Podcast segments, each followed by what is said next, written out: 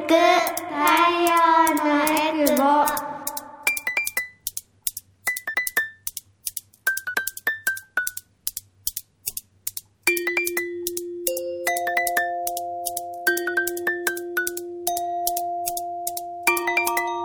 ラジオ沖縄オリジナルポッドキャスト耳で聞く太陽のエクボ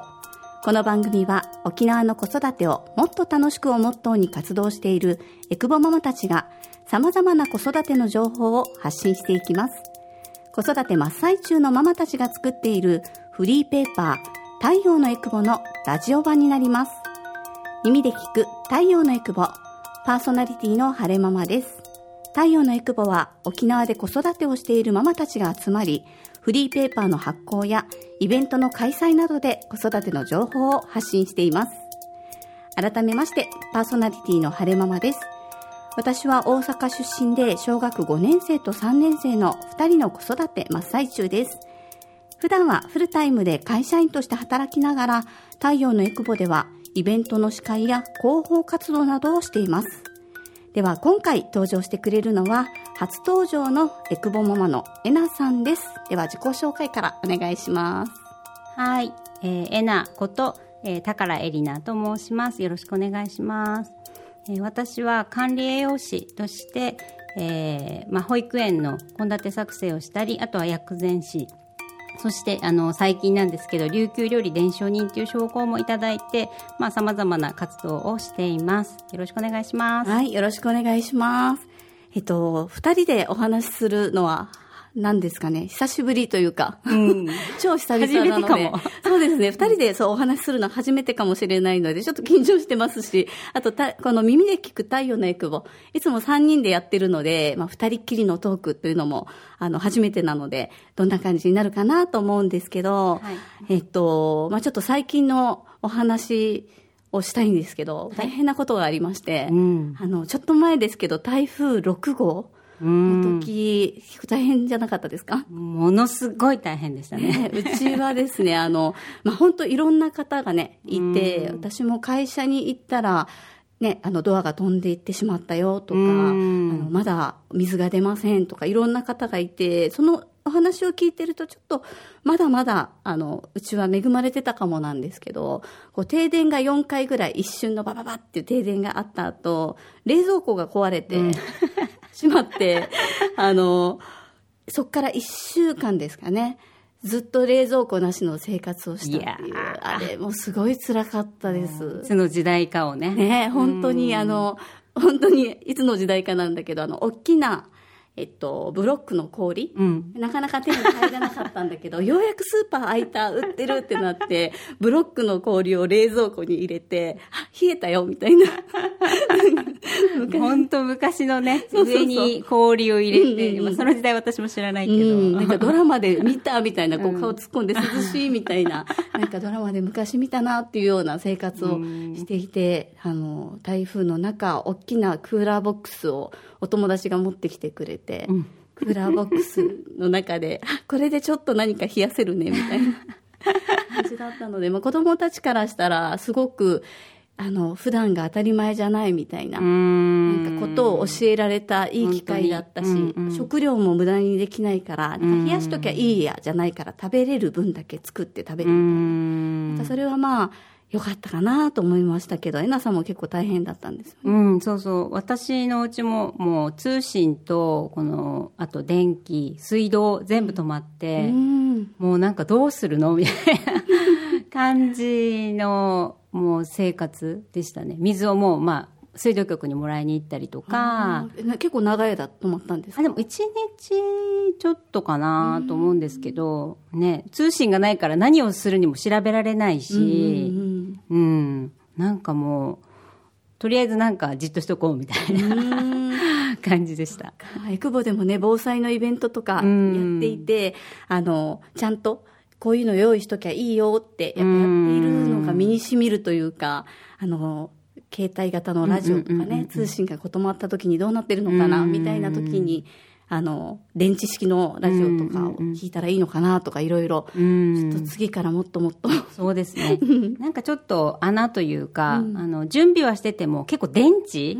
がこのちょっと、なん、なんですかね、液だれじゃないけど、使えなくなってたりとか、なんか入れっぱなしにしといたらやっぱりそうなっちゃうっていうのも分かったし、うん、確かに、そうそうそう。で、替えのやつをいっぱい買っとかないといけないんだな、みたいな。そうですね。確かに、あの、沖縄はある、あるかもだけど、暑いから、あの、電池入れとくとね、液だれで壊れちゃったりして、うちもそうですね、一個あの、ランタンみたいなのあったけど、全然使えなくて、変えても変えても使えない、だったので、そうですね、あの、月に一回何日は防災チェックの日みたいなのをカレンダーに書き込んでおくといいかなと思いますが、はい。太陽のエクボ。では、えっと、今回のね、ちょっとテーマ、はい、少しお話をしていきたいと思います。今回は、エクボママの、まあ、座談会ということで、えー、ざっくばらんに、これまでの活動とか、あと、なんでエクボママになったのかなとか、そういったお話をえなさんと一緒にやっていきたいと思います。さあ、えなさんは、えっと、私自身が太陽のエクボに入ったのが多分11年前ぐらいで、うん、と子供第一子を授かって、まあ、半年も経たないうちかな、に入ったんですけど、その頃からメンバーとしていたなっていう印象ですけど、今で大体何年ぐらい？もう、なんか多分、元井さんが入る数年前から、うん、あの、えっ、ー、と、始まっってもう約20年近くね、十何年経ってると思うんですけどで始まった多分3年後ぐらいだったかな。はい。あのだいぶ初期の頃から、うん。うん、関わらせていただいて。これはエクボに入ったきっかけって何か、何で見たとかどういう思いで入ったとかありますか？そうですね。私はあの、まあ、沖縄で生まれてなくて千葉県生まれなので、で、まあ、本土からまあ、拾われて、沖縄の方に、拾われたんですね。はい、釣られて、ヒッと沖縄の方に来まして、で、その時にやっぱり子育てをする中で、なんか本当にどう、誰もこの知り合いがいない中、結構孤独感というか、っていうのもあったのと、あと、何かやっぱり関わりたい。この、まあ、子育て中ってやっぱりね、あの、ずっとお家にいるので、うん、子供がいながらも何かできることってないかなって思って、まあ、そういうのでこのいろいろ探してるうちにたまたま新聞で、うん。うんうん。まあ、あのその時の代表があの活動をしてるのが載っていてでこれを見てなんかビビッとあこれやみたいな感じで、はい、思ってですぐ連絡をしてでたまたま昔印刷会社にいたっていうのもあったので、うん。うんうん、その関係で何か役に自分も役立ってることありませんかみたいな感じで関わり始め、はい、ました。長いですよね。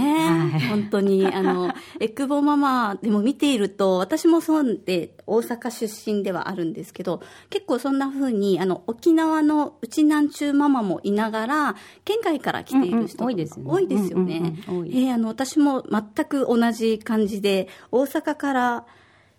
越してきて多分23年ぐらいで子供を授かったと思うんですけどやっぱ会社のメンバーはいるけど、うんうんうん、育休に入ってしまうとそこまで、ね、ね、連絡取ることもないですし、あの近くに親戚もいなければ、うん、本当に夫しか喋り相手がいませんみたいな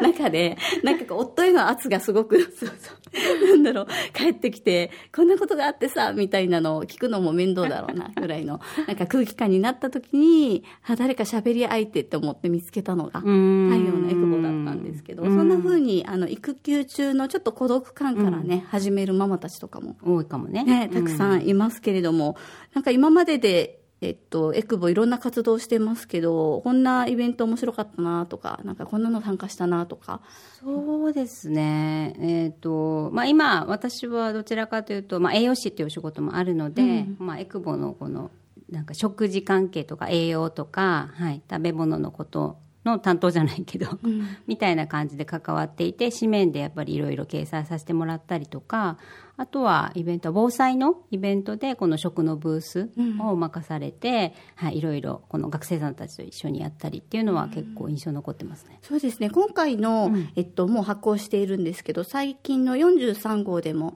あのえっと、記事がちょっとあったりしますよね。はい、そうですね。うんうん。やっぱり島野菜をたくさんの人に食べてもらいたいけど、やっぱり沖縄にまあね、もともといてもこの例えばおじいちゃんおばあちゃんとかお母さんからこの使い方っていうのがあのうまく伝わってなかったりとか、うんうんあとは沖縄に来てなんだこの野菜みたいな、うんある。へちまって体洗うのじゃないよみたいな。感じでこの知らない人が多いので、まあ、これをちょっとみんなにしてもらいたいねっていうことで今回からあの記事を作っています。うーん。やっぱりそうさっきお話あったんですけどあの沖縄に来ていろんなもう野菜もちろんね、うん。売られてるんですけど結構島野菜があの安い時とか、うん。なんかなんだろうこれ安いけどみたいな 感じで、ね。そうそうそうそう。だけどレシピもわからないみたいな感じで、あのなかなか使えなかったり。うん。島野菜かはわかんないけどあんまりこう私は大阪で見なかったのはなんか半玉とか、うん。あと塩菜とか,、うんうんうん。なんかその辺はあんまり食べたことなかったので、うん。初めは食わず嫌いじゃないですけど、うあのん全然買わなかったそうんよねですけど、やっぱりね。もう塩菜なんてめちゃくちゃ重宝していて超美味しいですよね。美味しいし、わさーって入ってません？量がなんか、うん。ちょっとこう、多いというか、道の駅とかに行くと、すごい多いので、うん。私はもう、えっと、今ね、ちょっと台風でなかなか手に入らないんですけど、うんそうよね塩菜は必ず買って、うん。豚肉とただ炒めてそれをもう毎日のように弁当のご飯の上に 乗せて食べてました。いいですね。そうそうそんな感じで、なんか島野菜とかもう食べ方とかね、うんうん。あのどんな風に使うといいよとかいうのをぜひ教えてほしいなと思ったりもしますけれども、今じゃあ、えっと、管理栄養士としてもともとお仕事をされてて、はい。で、えっと、今は管理栄養士としてフフリーで活躍してるっていうことになるんですかそうですね。あの保育園の献立作成が主なので、はい、何箇所のあの保育園のこの献立とあとはまああの相談などをはい受けてやっている感じですね。うーん、でえっと、保育園の献立作成以外に、はい。なんかこうたまにラジオとかテレビとかにもちょっとうんうんうんうん。出演されたりっていうのを、あのフェイスブックとかで見るんですけど、あはい。どんな活動されてますか、と管理栄養士以外の仕事としては、まあ、つながるところもあるんですけどあの薬膳のはい薬膳師として、まあ、教室をやったりとか、あとは麹の教室っていうのをあの麹屋さんと一緒にタイアップして教室をやったり、うんうんしたりあとはあの八重瀬の方に店舗があって、まあ、そこでちょっと小さいあの、まあ、健康的なおやつとか油いい油とか、そんなのをちょこっと販売したりっていうのを仲間と一緒にしたり、はい、い八重瀬の店舗は、おお店の名前とかは、は手つなぎ沖縄。つなぎ沖縄、っていう、はい、そこに行くと何が買えるんですか？そこに行くとものすごく美味しいナッツとか、えー。ものすごく美味しいドライフルーツとか、ものすごく美味しいんですね。はい、とてつもなく美味しい、ええめっちゃ興味あるけど、い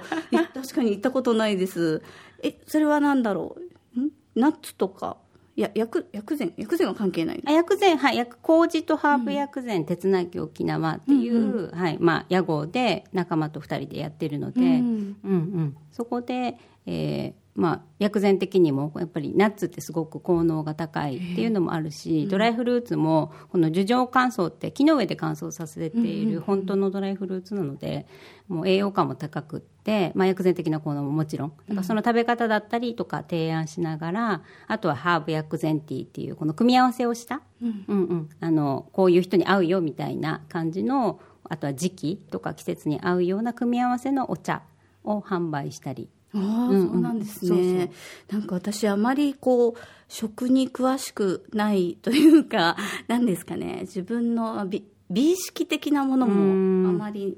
ない、ないっていうと変ですけど、いやいや本当美十分美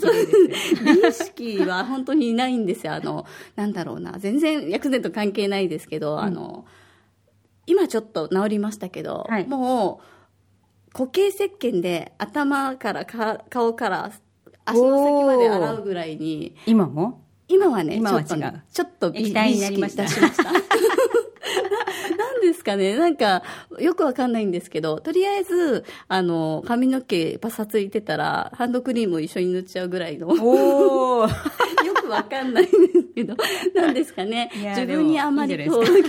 自分に興味を、な自分磨きみたいなものが全然できなくって、ってなんか洋服とかも適当に生きてきているんですけどこう薬膳とかだからちょっと私の中ではい。若干こうハードルが、高いですよね、でもね、はい。パッと、この、もうみんなにそう言われる。うん。なんでしょう。ちょっと私の中ではまだまだ未知の世界で気にはなるんですけど、はいはい。なのでなんかそういうのを、まあ、自分ででも調べようっていうことがちょっと難しいので、うん。お店に行って売ってると、はい。なんか手に取ってうんうんうんうん。食べてみて、あ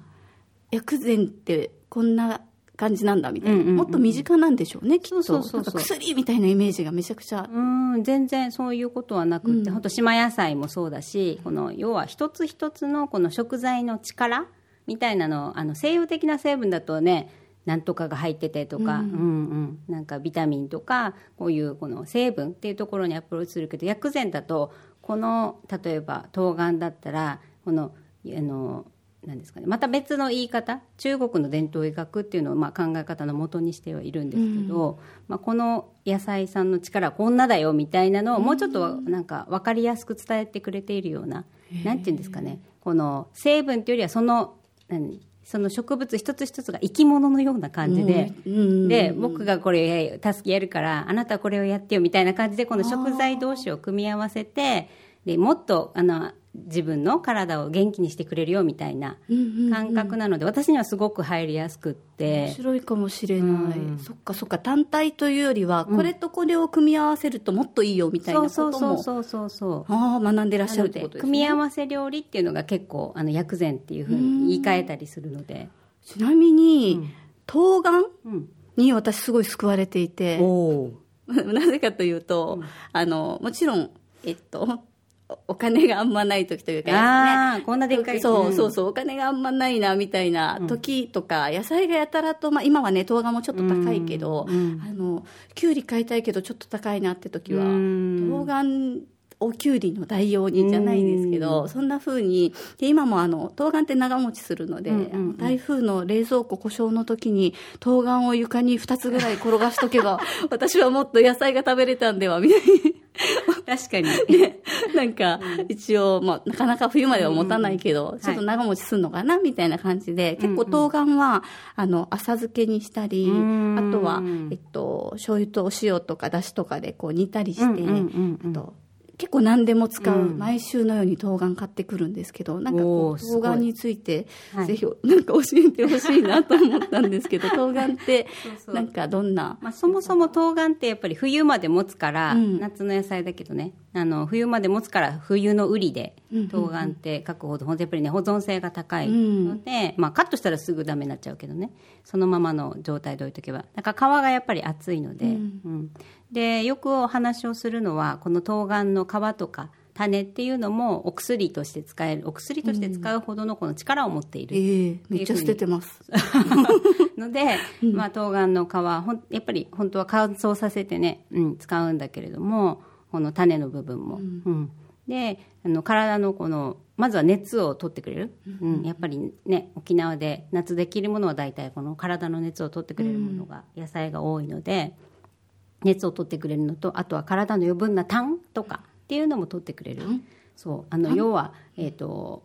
なんか例えるとこのお風呂場でシャンプーをしばらくこの置きっぱなしにした下にぬるぬるってするようなものがあるじゃないですか。あれってこの自分たちがこのシャンプーを置いてて、まあ、あ洗い忘れていたらそうなっちゃうっていうのが見えるけど、体の中にもやっぱり余分なこの水分っていうのがどこかにこの溜まっているとそういう痰が溜まるっていうふうに言われていてこのぬるぬるみたいな。このなんだろう咳の時の痰とは違って体の中にあそれも一応痰ではあるんですけど、要は体の中のサラサラしたものっていうよりはちょっと、あのちょっと粘り気ができてきて体にとってはあんまり溜めておくと良くないもの。うんうんうんみたいなのがやっぱり沖縄は結構湿気がねずっとあるので、あのなりやすい。体の中にも、うんうん。っていう考え方があって、まあ、それをちょっと取ってくれるというか、取り除いてくれるっていうのがこの冬瓜の種の役目だったりとか。へえずっと捨てた捨ててた？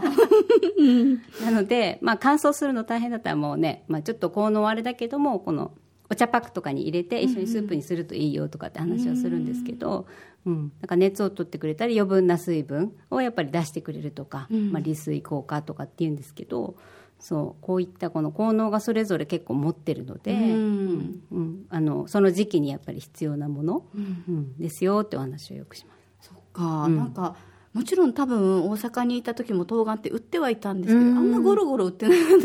気がしません、そうでもない、うんうん。なんかあの、あのイメージはやっぱりない、うん。あのなんかね。すごいから顔二つ分ぐらいのたくさんね道の駅とか行くと売ってたり、あとはなんか道端のなんかトラックでこうなんていうんですかね無人販売みたいなのが結構冬瓜売ってたりするんですけどやっぱり沖縄の暑さにはとってもあ、うん合うお野菜だったりするんですかね、そうそうそうそう、えー冬瓜でなんか一番ヘビーローテーションしてるレシピとかあります？いやーうちはなんだろう。でもやっぱり、えー豚肉とかと煮込んだりとか、うんうんうん食べやすく味噌煮込みしたりとか。ん。節ってね沖縄でよく言うけど、うんうん節うん節、うんうん。うん、味噌煮込み？いいなあなんだろうおお母さんが料理上手っていいなって思いますけどそんなに上手ではない。けどなんだろう。でもそのスキルってすごく私生活にももちろんね、うんうん。役立ちますもんね。そうそうそうそう、ぜひあの私自身がここの、えっと、ポッドキャストでもしょっちゅう言ってますけど、ん。すごく料理がき 嫌いなんですなのであの美意識と、い。あと料理に興味とか食に興味をねぜひ持っていきたいなって思うので、はい。ちょっとこれから先来週以降も薬膳のお話とか、はい。あとお料理の話とか、はい。そういったのを聞いていきたいなと思います。はーい。えー子育て真っ最中のママたちが作る沖縄の子育てを応援するフリーマガジン太陽のエクボえこちら今43号が発行されているんですが沖縄のファミリーマートや児童館などで手に入ります。太陽のエクボはサポーターも募集しています。詳しくは太陽のエクボホームページをご確認ください。番組へのご感想はエクボアットマーク r 沖縄 .co.jp ekubo アットマーク rokinawa.co.jp ツイッター、ハッシュタグ、全部ひらがなで太陽のエクボでつぶやいてください。耳で聞く太陽のエクボ。次回もまたお楽しみに。